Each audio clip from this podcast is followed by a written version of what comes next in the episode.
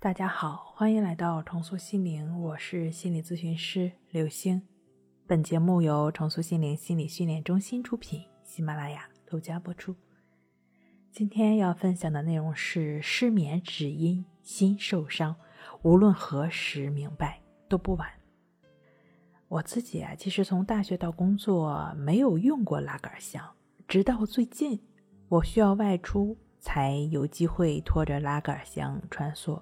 但是有一件事儿，我一直都很注意，就是在搭乘扶梯时，如果前面的人推着拉杆箱，我一定会站在旁边等一会儿再上扶梯。虽然我一直没用过，但是我被伤过。俗话说，没吃过猪肉，见过猪跑，我就是那款被猪伤到的。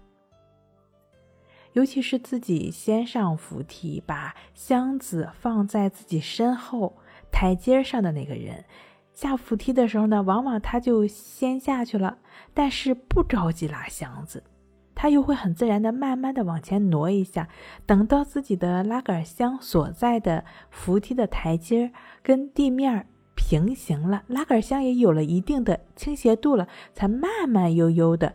像是在平地一样开始启动自己的拉杆箱，由于箱子启动的太慢太晚，后面的乘客扶梯台阶跟地面平行了，可能箱子的主人还没滑起来，后面的人很容易就直接趴到箱子上，尤其是在高峰期，还有可能后面一连串被撂倒，甚至可能因此产生踩踏事件，这是非常危险的。我自己就是那个曾经受过伤的，差点趴在前面的箱子上，所以哪怕是一直没用过，但是我很注意如何用能减少对别人的伤害。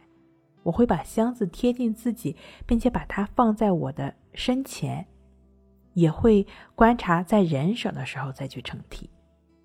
被伤一次之后，退回到自己的安全领域，退回到自己的防御里面，分析在被伤害的整个过程中发生了什么，我自己的极限在哪儿，了解自己，也尽可能的了解我身边的环境，环境中的人事物，就有了一开始我给大家生动的呈现的这一幕。走出自己的防御，我也很清楚如何让自己不受伤，如何让自己。不伤害别人。其实，大多数人很多年，几乎每天都在重复相同的模式，混迹在自己头脑风暴的小宇宙里。这种状态的人最容易受伤，并且被伤得最狠。看看失眠焦虑形成的模式就清楚了。偶尔一次失眠，几乎每个人都会有的经历，背后的怕以后睡不着、睡不好的。忧虑之心不断的在失眠这件事上发酵，心理学上管这个部分叫维持性因素，就是字面意思，没有这个维持就持续不下去。是啊，失眠不是问题，怕失眠这个怕才是问题。你可以回想一下，你的怕只表现在睡眠上吗？我猜大概不是的，它表现在你生活工作的很多方面，尤其是自己特别看重的地方。担心程度之高，直接把万一当成一万。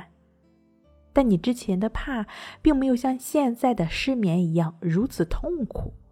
受一点伤，从来都没有想过要总结，要退回到自己的领地里分析分析，填充一下自己的防御。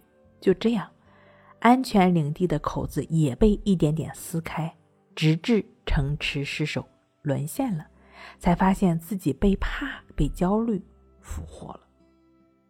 第一就是要勇敢斗争，把城池夺回来。被焦虑和恐惧霸占的身心肯定会让你难受。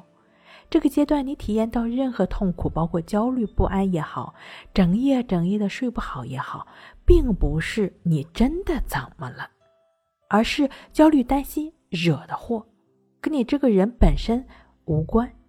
即使是给你带来很大的痛苦。很强的躯体反应，你仍然要坚定这个事实。这是在了解你和了解他，以及了解你和他之间关系之后，你们之间的作用之后做出的客观分析。无论多难受，保持心的清楚，就是在建立你自己心的壁垒，这一点很重要。第二，受伤了，我们得知道，如果一直处于无知无觉的混沌状态，只能再一次又一次不断的受伤。受伤后，我们越早知道，越早摆脱。心有意识，才能有所选择，因为觉察是改变的开始。正念，非评判的观察，持续正念的训练能够增强你心的壁垒。关系法是最简单的正念训练，你越是能在练习中心回到呼吸上，也就意味着你越能从焦虑恐惧中分离。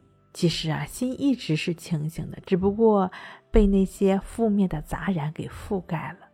持续的观察呼吸，内在的这些杂染、这些压抑的负面能量会被一点一点清理掉，恢复新的知觉。觉知的、不纠缠的心，又怎么会连续受伤？怎么会有烦恼呢？睡不好，学关系，关系五分钟等于熟睡一小时。好了，今天跟您分享到这儿，那我们下期再见。